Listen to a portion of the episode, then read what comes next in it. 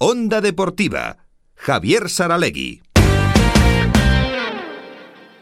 Continuamos en Onda Deportiva. Estas semanas se están teniendo lugar las presentaciones de los equipos ciclistas porque está la temporada a puntito de arrancar y el miércoles, a la vez que todo el trajín de, la Copa del Rey de Fútbol, se presentaba Caja Rural. Vamos a aprovechar hoy para charlar con Rubén Martínez, que es uno de los directores deportivos de, de Caja Rural, de uno de nuestros equipos navarros. Hola Rubén, ¿qué tal? Buenas tardes.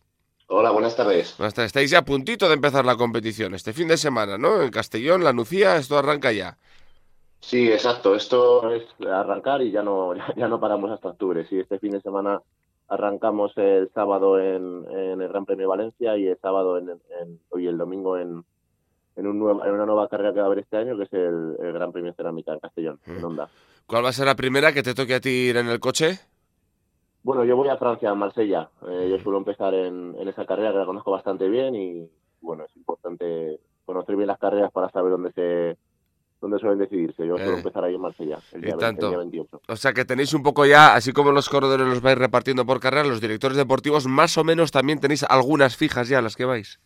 Sí, exacto. Por suerte José y yo llevamos ya mucho tiempo juntos, nos conocemos muy bien y, también es importante a la hora de, de trabajar y repartir el trabajo, saber cuáles son las carreras que tú conoces mejor y, es importante, yo creo, a la hora de ser de director deportivo, pues conocer bien las carreras y saber dónde se pueden decidir. Aunque bueno, al final, como, como ya llevamos tiempo, pues conocemos prácticamente todas, aunque siempre salen pues, carreras nuevas o carreras en otros países que varían, ¿no? Entonces, bueno, sí que sí que nos, nos tenemos bastante claro la, qué carrera va cada uno. Eh, ¿Cuántos años llevas tú, Rubén, en el staff de Caja Rural? Pues yo llevo desde el 16, desde el 2016 y desde el 19 como en el profesional, en el equipo profesional. Mm. Bueno, ¿y con las pilas cargadas? Sí, sí, eso siempre, sí. Si no, si no las tuviéramos cargadas no, empezábamos porque eso es algo, digamos, que te va dentro, ¿no? Con, la pasión que tienes por el ciclismo y, deseando, ¿no? De empezar la, temporada. Sí, porque a la vez, Rubén, eh, vuestro es un trabajo de mucho desgaste, ¿no? Sí, son días fuera de casa y, tienes que tener muy claro cómo es, pero bueno, yo creo que esto es una, una forma de vida ¿no? que, llevamos ya desde, siempre, que la mayoría, porque somos, casi todos ex corredores y, bueno, es, es una forma de vida que la vemos normal y, y, bueno, sí que tiene su desgaste, claro, pues como, bueno, cada trabajo tiene lo suyo, ¿no? Pero sí, aquí se, quizás lo, lo, lo más lo que más puede hacer pues son los días fuera de casa, ¿no? Que se acumulan bastante de. Oye, antes de, hablar del 24, ¿qué, ¿qué, balance hacéis de 2023? ¿Cómo se cerró la temporada? Porque tampoco pasa mucho tiempo entre que termina una y empieza la siguiente. Sí, pues el 2023 pues ha sido una temporada para nosotros muy buena, ¿no? Muy hemos tenido muchas carreras en diferentes países o con, con dos generales, no, tres generales, perdón, envueltas y, bueno, no es, es, difícil cuando empiezas el año pensar en que puedes acabar así. O sea, estamos muy contentos, sabemos que tenemos corredores que pueden rematar y, bueno, así se vio el año pasado, ¿no? Además ha sido un equipo muy continuista, prácticamente el mismo, menos los cuatro sub-23 que han subido y luego la incorporación de Berwick es una incorporación de calidad, el resto pues es muy continuista y, pensamos que puede seguir funcionando. 16 mm. victorias, tuvisteis vigésimo octavos en la clasificación por escuadras de la UCI. Eh, bueno, creo que fuisteis el mejor equipo de los, de los cuatro españoles en Pro Team, ¿no?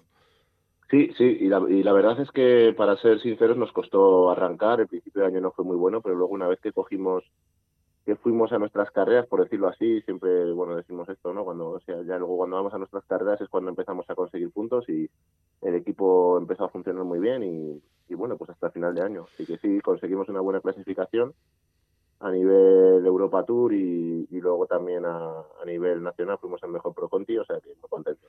Y en el subconsciente de todo, Rubén, ¿están las cifras del 23 de cara a pensar en qué hacer en el 24?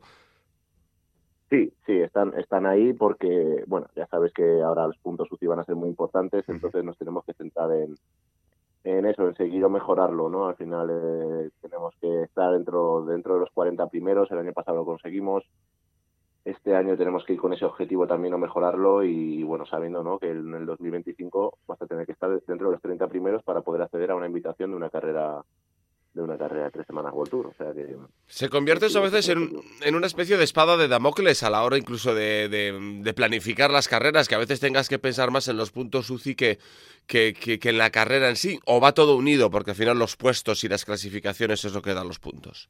bueno, sobre todo es adaptarte, ¿no? Te tienes que adaptar eh, a, la, a, la, nueva normativa. Te tienes que buscar carreras que donde veas que vas a conseguir más puntos, eh, sacrificando quizás el ir a, etapas, a, vueltas por etapas donde sabes que puedes ganar más fácil, ¿no?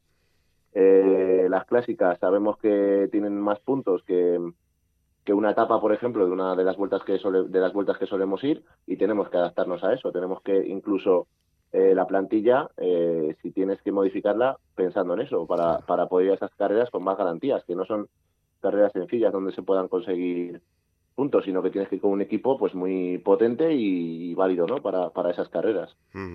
Entre los grandes nombres ahí siguen Luis Aular, eh, Yuri Leitao, sobre todo para la pista, Jefferson Cepeda, bueno, pues los, los, los estandartes continúan, ¿no? Sí, exacto, sí, sí, sí. Está, bueno, Yuri el año pasado tuvo un año maravilloso, Or Luis, eh, qué decir, eh, Jefferson siempre, siempre nos da ese toque de calidad.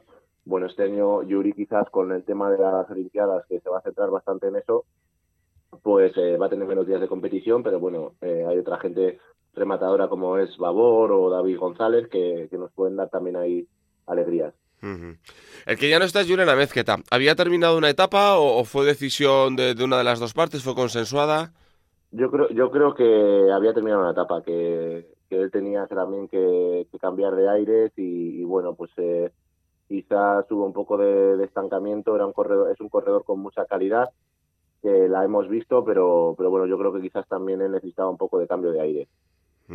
El Navarro del primer equipo es José Echeverría, pero su situación personal, seguramente los oyentes, pues eh, a lo mejor les suena el nombre, fue un gravísimo accidente de tráfico no, no, hace mucho, del que ha salido, pues gracias a Dios ha salido vivo y, y ahora está en otra pelea, que es la de, la de volver a mm, recuperarse y después volver a sentirse ciclista. O sea que mucha paciencia con Josu e ir viendo, imagino, ¿no, Rubén? Pues sí, Josu nos dimos, bueno, tuvimos, cuando nos despertamos aquel día con, con la noticia de, del grave accidente que tuvo, pues lo primero era eh, pensar en que saliera de ahí y, luego lo demás es secundario, ¿no? Por hmm. suerte, por suerte es un chaval que de verdad que es, es, increíblemente fuerte, o sea, yo le he visto, pues eso, tener caídas serias y, tiene una capacidad de recuperación impresionante. Y, y, bueno, después de este, de este accidente que ha sido muy grave, que ha tenido pues lesiones, fracturas por prácticamente todo el cuerpo, sobre todo la peor parte de la cara. Pues el otro día allí estuvo en la presentación y, bueno, pues demostrando cómo es él y, nada, sí, ahora mismo lo que hay que centrarse es en, recuperarse para la vida normal y, ya está, o sea, ahora mismo es, eso es. el objetivo y, bueno, va todo, va todo por buen camino. Bueno, pues todo el tiempo del mundo por delante para él. Sí que hay navarros en el filial, en Caja Rural La Lea. Bueno, nos hablabas de los sub-23 que suben, pero está ahí Xavier Zavala, está Marchel Echeverría, está Miquel Uncilla.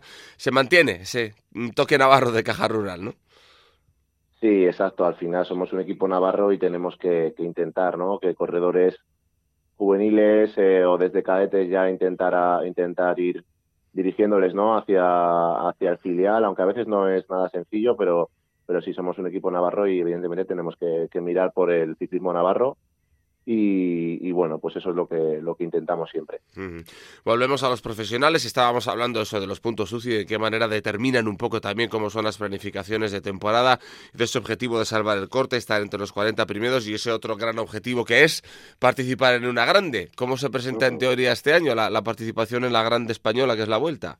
Bueno, pues objetivamente somos, somos conscientes de que es difícil, ¿no? Porque em, sabemos que son dos invitaciones las que hay, estamos ¿no? Porque puedan ser tres invitaciones, aunque es complicado porque tiene que un equipo World Tour eh, declinar su, invitación, pero pero bueno, eh, sabemos que se, que se, que se van que se rotan los equipos de los cuatro pros que somos y, bueno, pues lo que tenemos que hacer es dar los motivos necesarios para, para que para que nos inviten, ¿no? Para que, que se vaya la balanza hacia nuestro lado, aunque aunque es complicado, ¿no? Es complicado, pero bueno, eh, nunca se sabe, hasta que no nos dicen las invitaciones no, no sabemos qué puede pasar, así que nada, tenemos que intentar empezar el año lo mejor posible para, para eso, para dar motivos.